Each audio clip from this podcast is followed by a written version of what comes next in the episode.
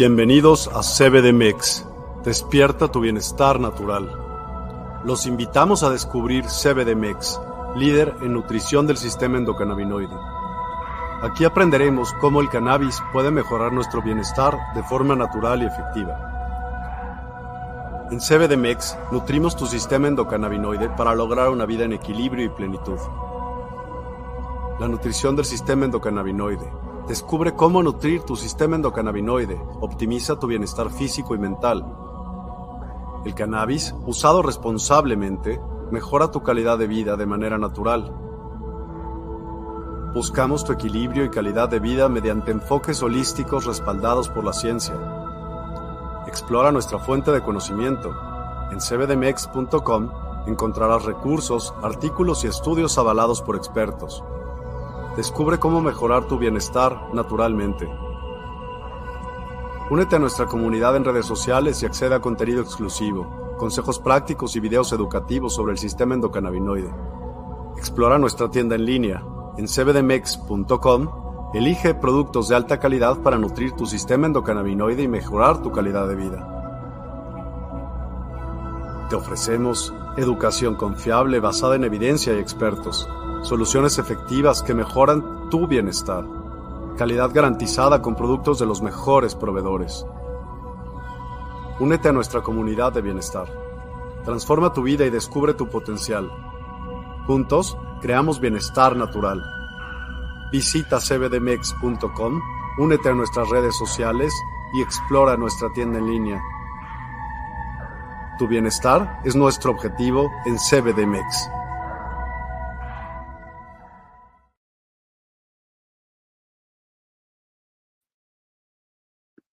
Hello, hello, ¿cómo están? Bienvenidos a este programa el día de hoy, martes, ¿qué? Martes 20, martes 20.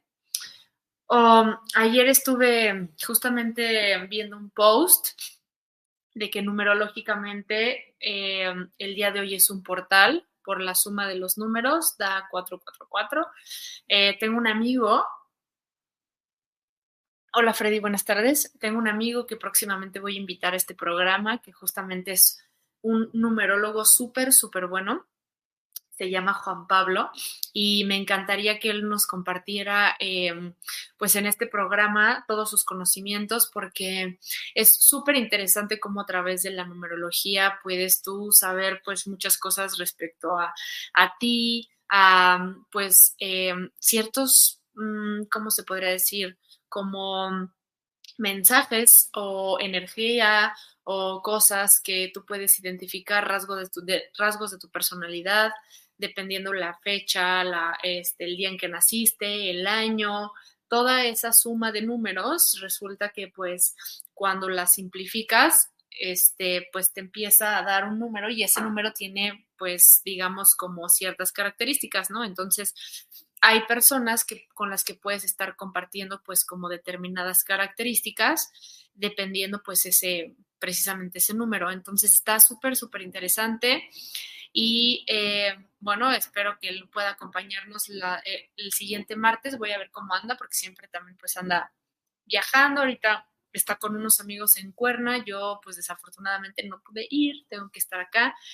Pero bueno, el día de hoy vamos a platicar un poquito sobre un tema que a mí me encanta. Bueno, son dos temas que a mí me encantan, que es la ciencia y la espiritualidad, ¿no?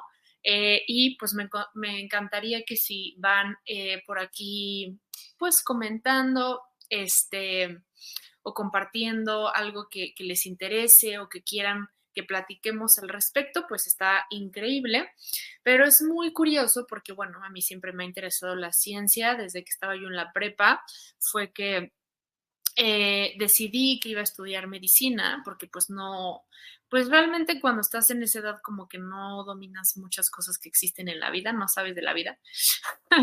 Entonces, eh, pues yo estaba como muy aferrada que quería estudiar medicina, que quería estudiar medicina, eh, sin saber que existían muchas otras áreas de la ciencia mucho, muchísimo, pues no sé si más interesantes, pero sí también bastante interesantes. Resulta que pues terminé estudiando bioquímica, ¿no? Y la bioquímica también es una ciencia sumamente interesante porque estudia a profundidad todos los componentes químicos, por ejemplo, que, que forman tu cuerpo, tu cerebro, tu, o sea, todas las reacciones químicas, el metabolismo, por ejemplo, metabolismo de carbohidratos, de proteínas, todas las reacciones que ocurren para que tú tengas energía, cómo está compuesta la célula, qué efectos hace la célula y qué es lo que tú necesitas en tu cuerpo para que todo eso funcione, ¿no? ¿Qué tipo de alimentos, en qué proporción, etcétera? Pero, pues obviamente cuando estaba estudiando y bueno, desde que estaba chica, eh, pues mis, yo crecí eh, en un ambiente familiar católico, ¿no? Y entonces, pues te van introduciendo a ciertos aspectos religiosos eh, que la verdad es que no compaginaban mucho con los valores que yo tenía, con la visión que yo tenía. A pesar de que mis papás eran como sumamente, pues se puede decir que no creyentes, pero sí de cierta forma obedientes hacia esa religión, porque pues sí íbamos a misa, eh, cuando fallecía alguien, pues le hacían su misa católica, etcétera, ¿no? Pero resulta que cuando mis papás pues se divorcian, se vuelven este, cristianos, ¿no? Y entonces todo ese rubro religioso cambia y da un giro completamente en mis papás, porque resulta que pues ya el cristianismo tiene otro tipo de ideas, este, resulta que ya no creen en santos, ni en, las ni en la Virgen, ni en no sé qué, y entonces hacen una limpieza total de, de por ejemplo, de, todo eso que ellos pues consideraban eh, importante, ¿no? Los ángeles, las, los santos, tenían muchas imágenes como de estas chiquitas. Eh, y fue muy interesante cómo eh, este cambio de religión, porque al final pues es otra religión que mm, si de alguna forma tiene la misma raíz, que es la creencia hacia un Dios y se basan en el mismo libro, pues sí eh, tiene una estructura de ideas un poco diferente, ¿no? Entonces, este, este programa va a ser interesante porque obviamente yo no tengo la intención ni de juzgar, ni de burlarme, ni de, no se entran como en debate en este tipo de temas porque entiendo y sé que a veces la gente se vuelve como sumamente creyente y sumamente fanática ante este tipo de, religiones, pero sí es importante eh, cuando yo empecé a identificar que la ciencia estaba muy separada de la espiritualidad, ¿no? O sea,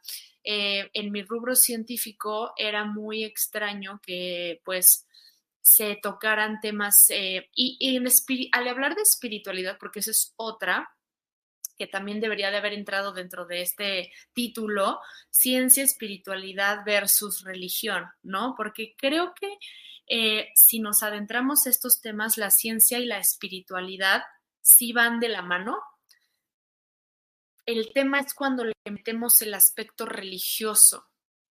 La religión es como una institución, es una entidad que se forma desde hace muchos años a raíz del Imperio Romano. Y es muy interesante como ir entendiendo la estructura y la historia, porque es donde nos vamos a empezar a dar cuenta cómo se distorsionó esta historia, esta religión, esta información, ¿no?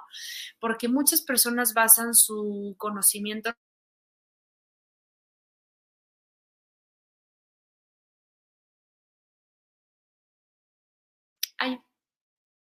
No sé qué pasó.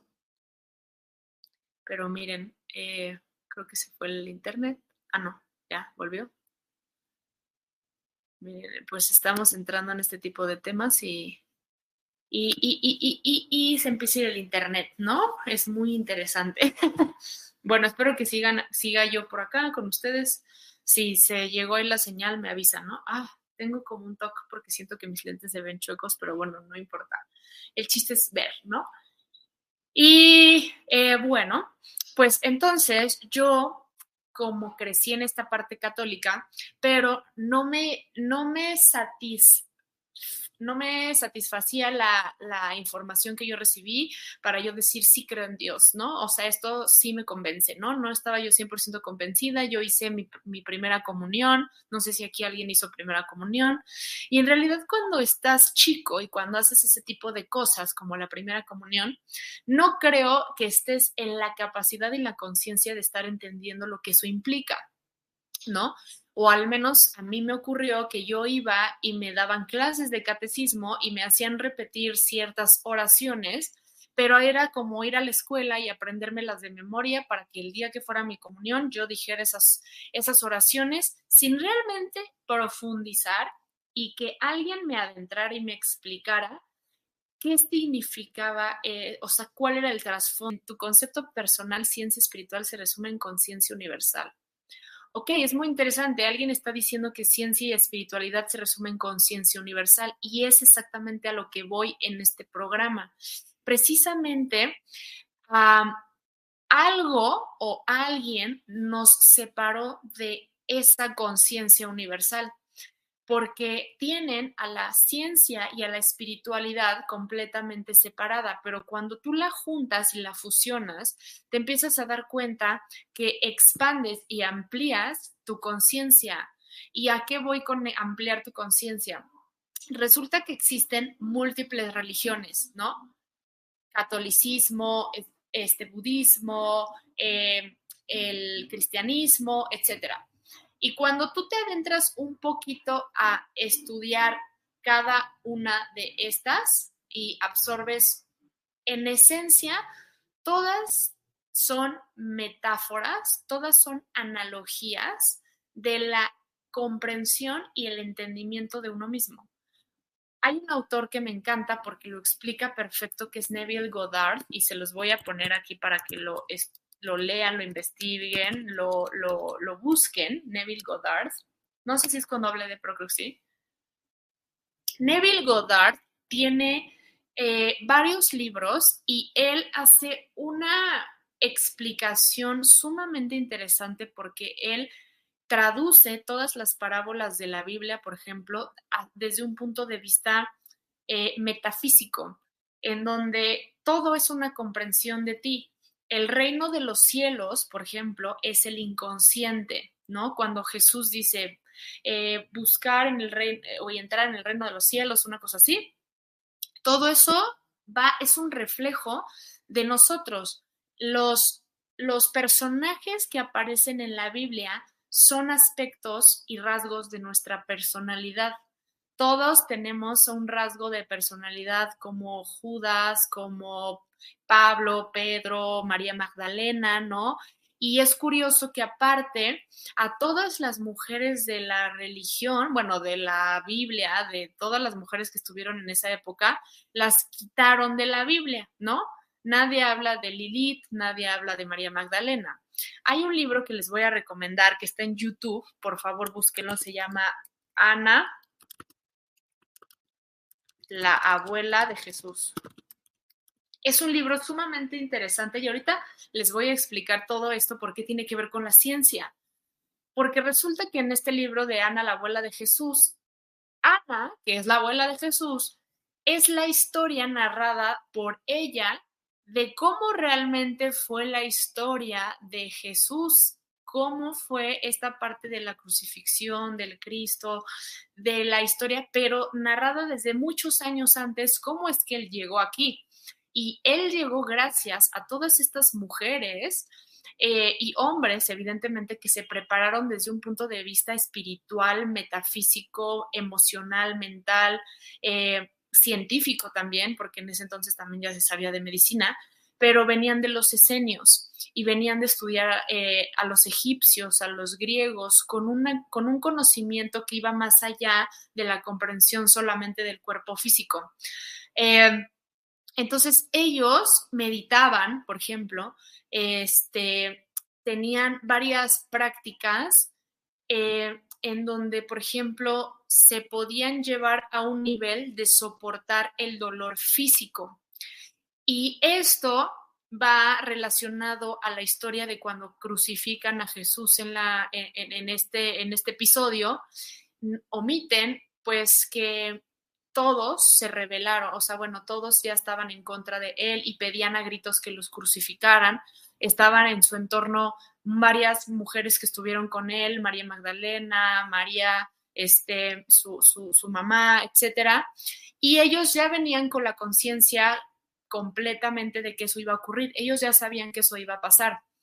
¿A qué venía Jesús? Y realmente, a pesar de que eh, ellos sabían que Jesús tenía la capacidad de soportar el dolor por las prácticas energéticas y espirituales que él tuvo previamente.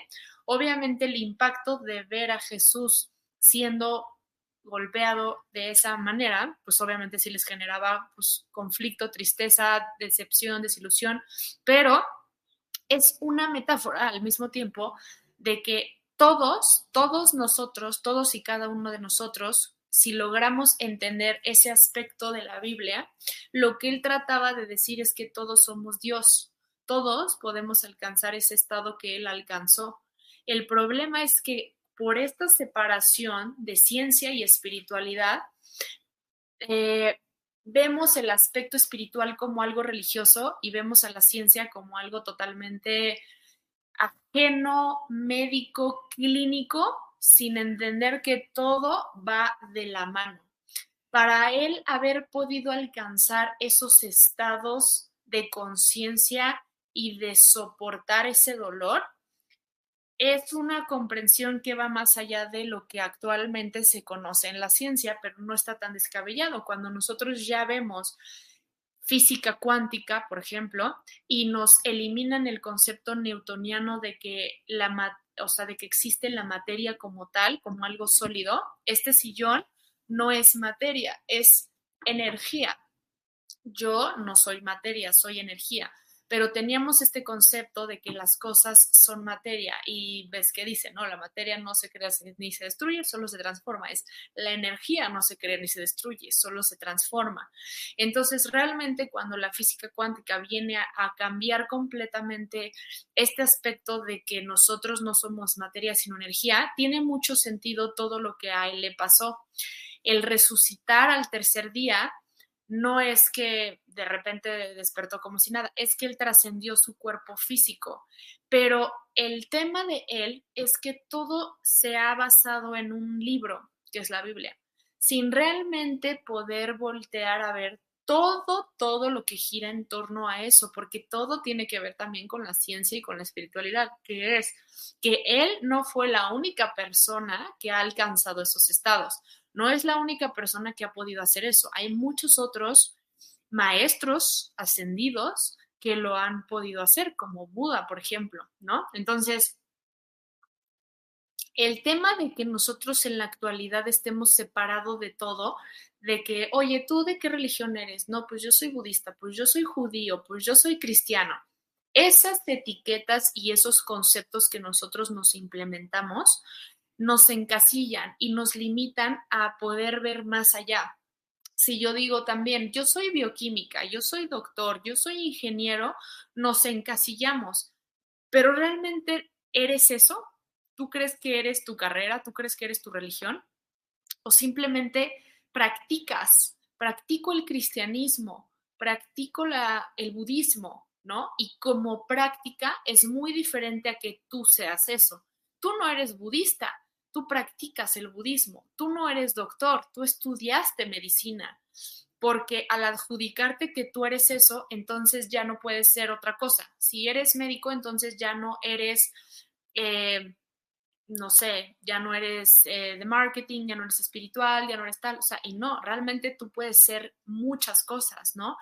Y el ser va más allá de la etiqueta que nosotros nos ponemos, ¿no? Eh, somos seres completos, somos seres perfectos, con todo el potencial de alcanzar estados y niveles de conciencia mucho más elevados de lo que creemos. Entonces, esto que hace Miguel y yo en CBDMEX, en Despierta, en todos estos canales, es prender ese foco y prender esa luz, que es esto.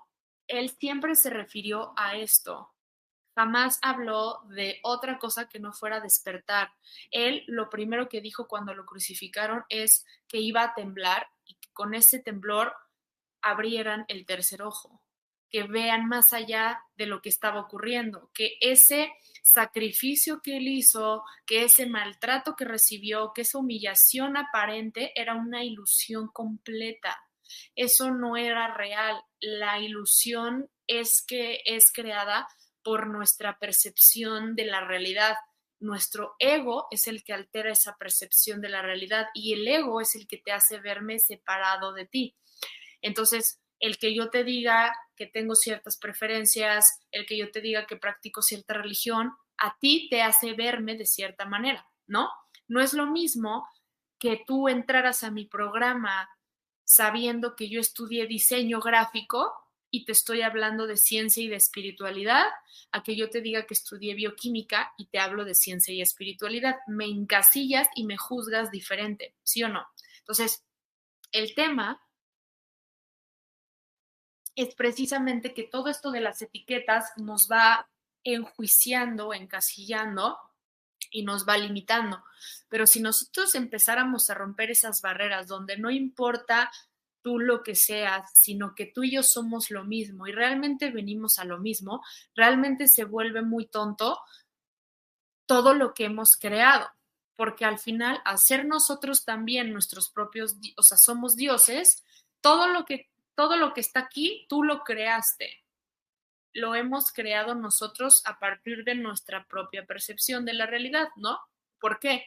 Porque eh, ¿cómo creas tu percepción de la realidad? No es la, tú no vives la misma realidad que Carlos Slim, ¿no? Carlos Slim vive una realidad en donde él es la persona más rica del mundo. Y eso pareciera ser algo que, quiere todo mundo alcanzar, ¿no? Yo quiero ser como Carlos Slim, que es la persona más rica del mundo, pero tú lo ves como por su dinero, pero si realmente vivieras un día como él vive, tú no sabes si realmente te gustaría ser Carlos Slim, porque no es nada más su dinero, sino lo que implica ser Carlos Slim, que es pues una persona que Mm, es súper workaholic, todo, todo lo que ha pasado en su vida, con su familia, todo lo que él ha tenido que pasar para llegar hasta donde está, lo que ha tenido que perder, lo que ha tenido que sacrificar. Entonces son precios que no sé si yo, Mariana, estaría dispuesta a pagar para hacer Carlos Slim, ¿no? Entonces, eh, aquí la cuestión es que a veces mm, vemos un pequeño aspecto del del campo grande y esto se vuelve como para cuestionar, ¿no? Aquí la intención de todo esto es que la ciencia te permite cuestionar, pero la espiritualidad también. El punto es que hemos perdido la capacidad de cuestionar. O sea, hasta ahorita, ¿cuántas veces te has cuestionado? Oye, ¿quién escribió la Biblia, no? ¿A quién se le habrá ocurrido crear ese libro? Oye, ¿y por qué en qué momento separaron la religión de la Biblia? Y te vas un poco a la historia, ¿no? ¿Por qué antes Leonardo da Vinci estudiaba geología, filosofía, matemáticas, ciencia? O sea, tenían una amplia gama de conocimientos. ¿Por qué actualmente ya casi no se estudia filosofía? ¿Por qué los avances tecnológicos van relacionados hacia el mundo de la inteligencia artificial, de la parte virtual, de los videojuegos? Y si realmente nosotros, por ejemplo, pusiéramos atención en eh, ¿Qué es lo que está generando esa creación en nuestra realidad? Es un mundo total y absolutamente consumista.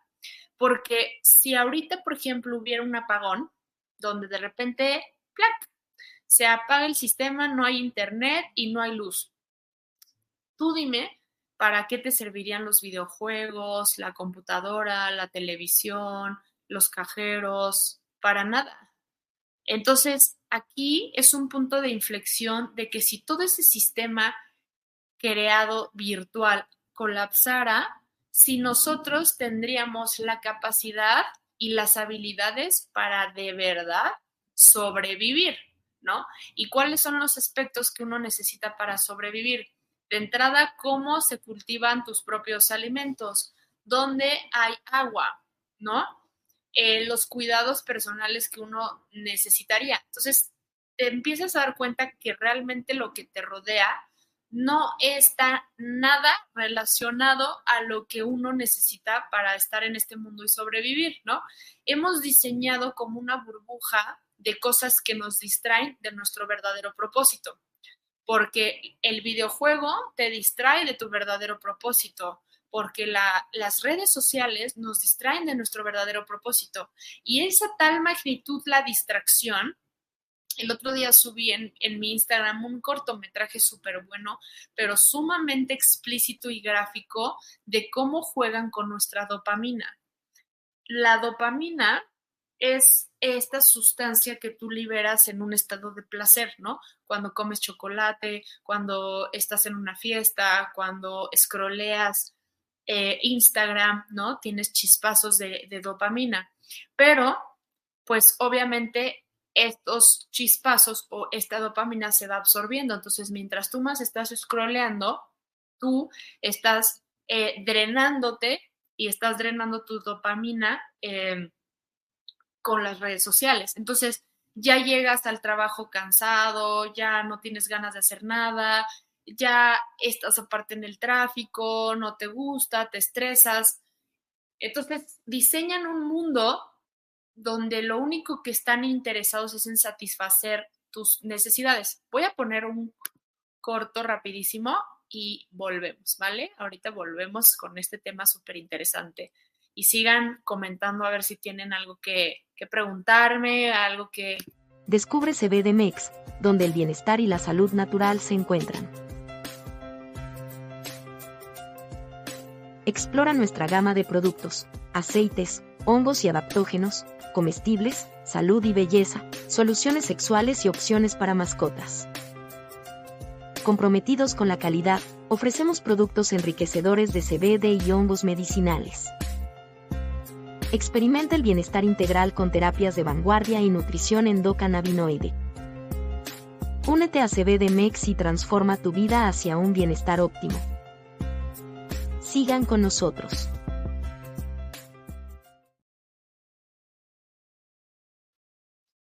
Listo, estamos de vuelta. Está bueno, ¿eh? está bueno. Me estoy yendo como hilo de media. Pero bueno, si, si quieren comentar algo, preguntarme algo, adelante. Bueno, entonces, estamos ah, platicando de todos estos temas eh, referentes a la ciencia, espiritualidad y cómo se distorsionan muchos de estos temas porque empezaron a distorsionarse. Y la otra, el otro cuestionamiento es a partir de qué momento se empiezan a distorsionar, ¿no? Porque resulta que hay mucho conocimiento cabalístico, esotérico, científico, metafísico, que se ha ido distorsionando y se ha ido perdiendo y se ha ido omitiendo y manipulando. Y esto porque resulta que nosotros, como seres humanos, cuando tú estudias a nivel científico cómo está conformado el ser humano, las células eh, son una inteligencia perfecta. O sea, a nosotros nos han hecho creer que somos imperfectos por nuestros rasgos de personalidad, por nuestro ego, por nuestro carácter, por lo que tú quieras, pero la maquinaria de tu cuerpo seas como seas, funciona de la misma forma. Tus células, tu cuerpo, tu metabolismo hace lo mismo que el mío. Solamente que obviamente tú le vas metiendo cosas diferentes, le vas metiendo alimento diferente, lo vas nutriendo de otras cosas y genéticamente va formando otro tipo de contenido, otra información, otra, o sea, altera ese, eso que tú le integras, ¿no? Entonces, por ejemplo, puedo yo tener un hermano pero si mi hermano fuma, toma, se desvela, él no va a tener el mismo metabolismo que yo y él puede generar enfermedades genéticas como el cáncer, diabetes, Alzheimer, Parkinson.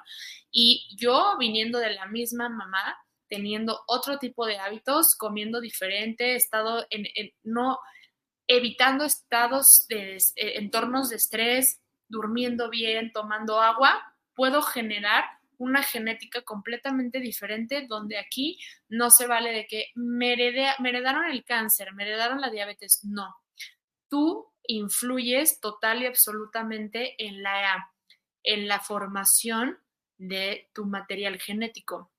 El material genético es este material que está almacenado en el núcleo de tu célula que contiene toda tu información. Y en la parte espiritual también se habla muchísimo del ADN. El ADN es esta aparente doble hélice que cuando yo la empecé a investigar en la espiritualidad, resulta que antes teníamos un ADN completamente diferente, mucho más activo. Por ejemplo, en, la Antártida, en Lemuria, eh, se activaban eh, códigos a través del ADN, ¿no? Eh, por ejemplo, la luz cuando tú tomas el sol, esos fotones activan códigos que se encuentran en tu ADN. Por eso es tan importante que te dé la luz. Y por eso alteraron la información donde a ti te dicen que no tomes el sol porque te puede dar cáncer. Falso. El sol es la mejor vitamina y son los fotones que a ti te van a activar. ¿Ok? Que no te dé miedo. Y aparte, te meten bloqueadores y cremas que contienen químicos que sí integras en tu material genético y afectas tu material genético y lo mutas. Por eso da cáncer. El cáncer lo dan las cremas que usas, pero no el sol. Entonces, eh, sí se vale tomar 20, 30 minutos de sol, que es de aparte delicioso y aparte le hace súper bien a tu piel. Cualquier médico realmente preparado te lo puede confirmar porque aparte eso te ayuda a muchos procesos para, por ejemplo, la eh, absorción del calcio y, por ejemplo, la sinapsis, el simple hecho de pensar mm, requiere calcio, ¿no? Entonces, pues son muchas cuestiones y muchas cosas que fui integrando a la par de mi, de mi formación científica, me fui empapando de conocimiento esotérico, de conocimiento espiritual, porque el esoterismo suena como a brujería o suena como peligroso, pero simplemente es el conocimiento interno. Esotérico y exotérico es lo exterior.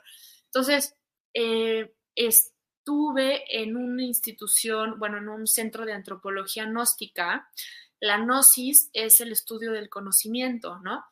Y te empiezas a dar cuenta que existen libros de... Eh, los tratados de medicina oculta, que son toda, todo el beneficio que te aportan, por ejemplo, las plantas, ¿no?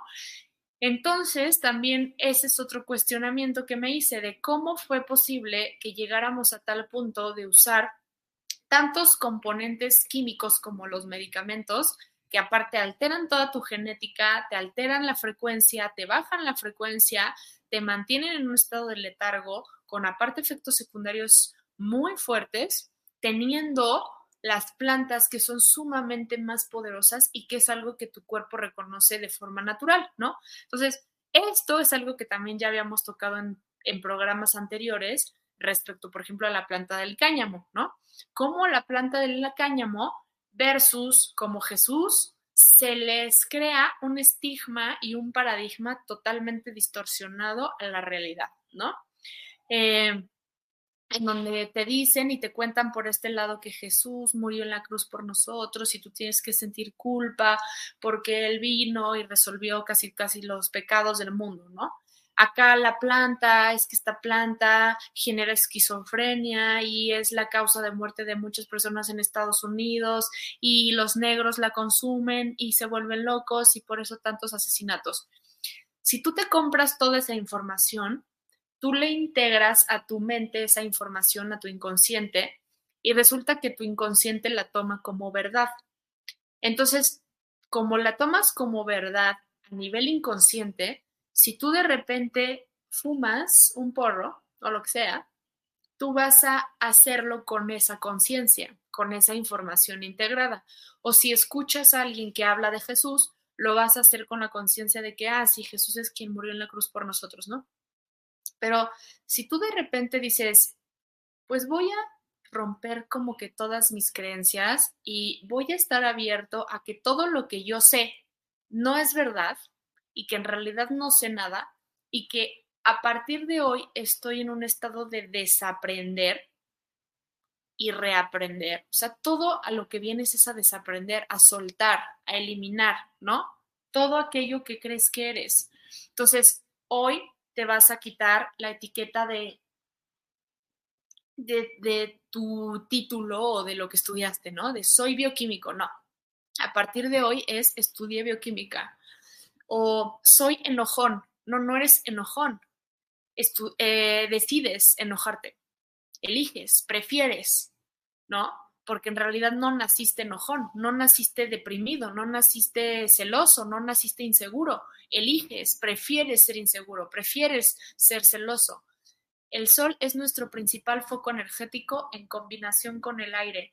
Fuego, hombre, agua, mujer. No, es real. José eh, tiene toda la razón. En realidad también se habla de energías, la energía masculina y la energía femenina, ¿no? que es también mucho de lo que vino Jesús a explicar. Él estaba con María Magdalena, que era su pareja, y se trabajaban ambas energías, ¿no? El sol y la luna. Eh, por eso nosotros tenemos dos ojos y los ojos están conectados de forma cruzada en nuestro cerebro, porque ambos son como hoyos, agujeros negros. Los ojos son agujeros negros que en realidad lo que absorben es la luz. O sea, en realidad tu ojo es como una cámara de fotografía que capta todos esos fotones que entran y en realidad lo que estás viendo es un reflejo de la luz. O sea, por ejemplo, cuando tú pones un espejo en el sol y al sol le da el rayo en el espejo, lo rebota. Entonces, ese rebote es lo que tú ves en mí, lo que estás viendo que soy, como que, pero en realidad es mi contorno de energía esto soy, ¿no? Como un avatar.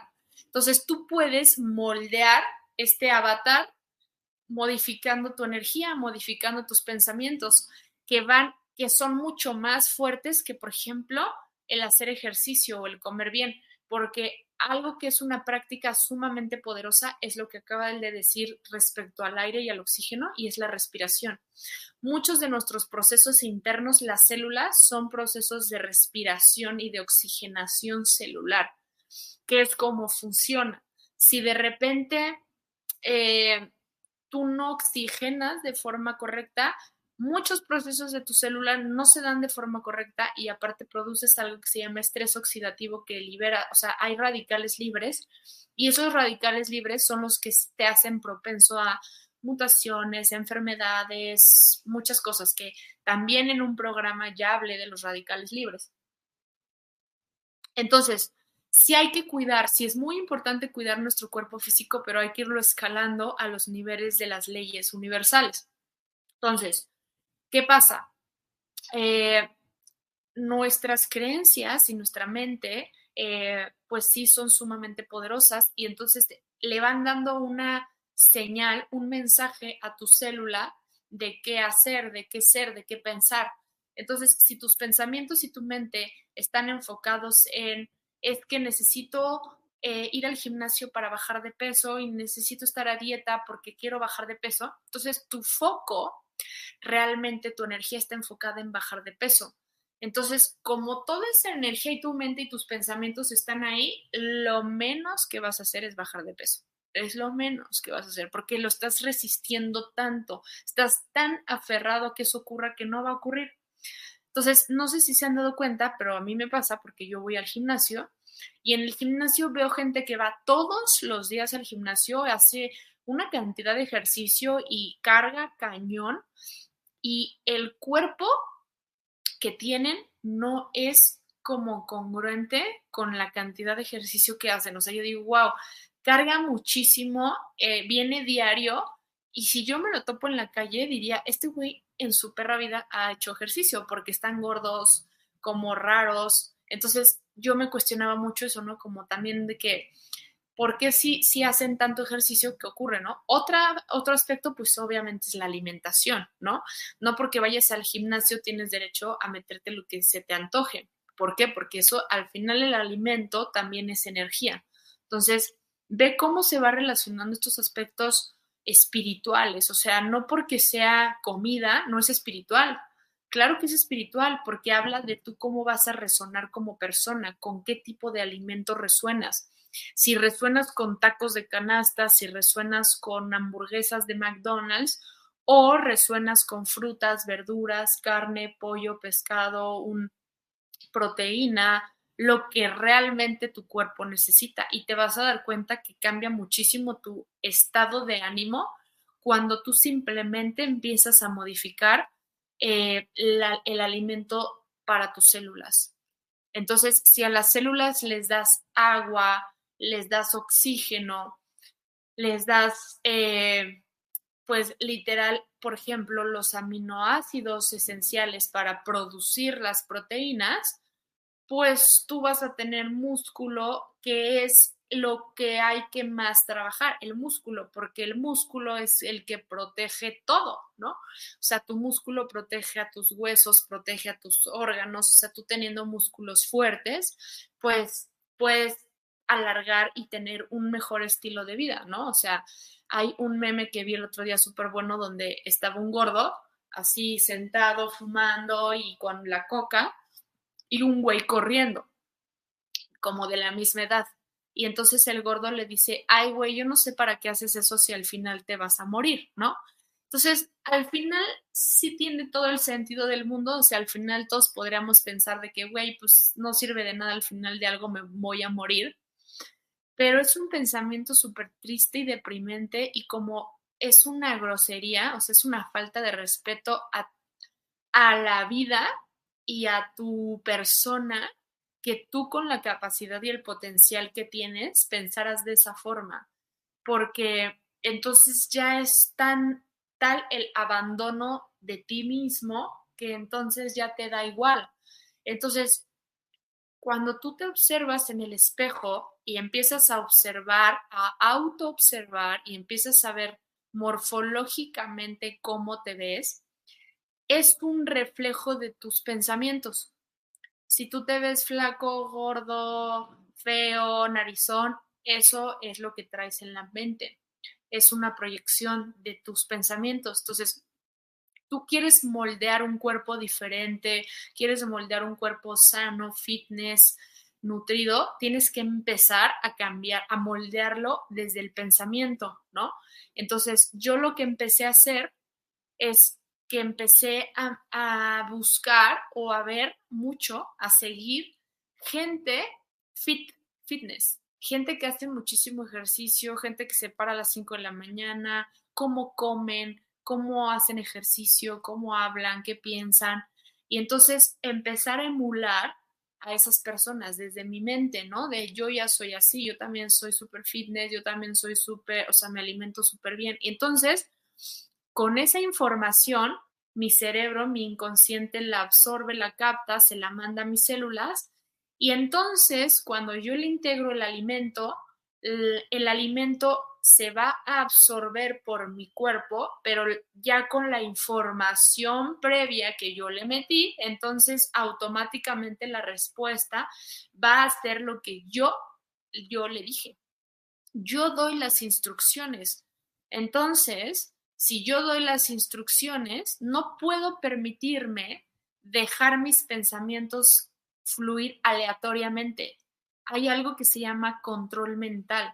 Tú necesitas hacer prácticas de control mental y toda la Biblia habla del control mental. Este empieza a ser la relación entre espiritualidad y ciencia.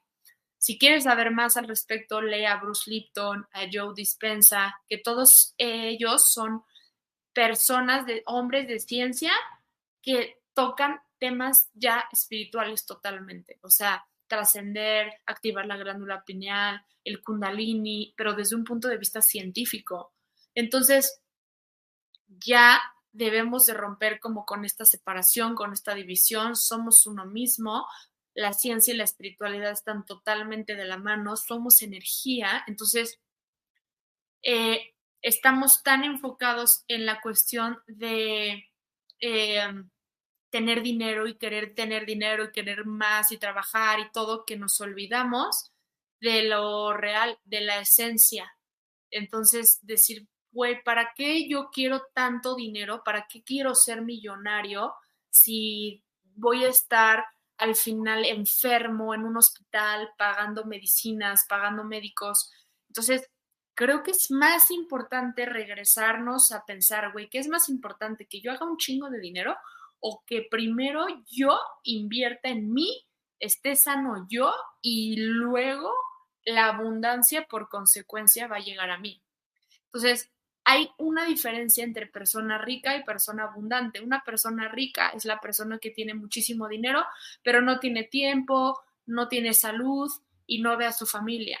Una persona abundante tiene dinero, en proporción equivalente tiene dinero, ve a su familia, a sus amigos, está sano, ¿ok? Tiene una vida equilibrada. Entonces, creo que esto se los explico porque, ¿qué hace el cannabis? ¿Qué hace la planta del cáñamo? ¿sabes qué hace? La planta del cáñamo te regresa a ese estado de equilibrio. Regula todos tus procesos fisiológicos para que tú duermas bien, pienses bien, emocionalmente estés bien, digieras bien, todo lo regula.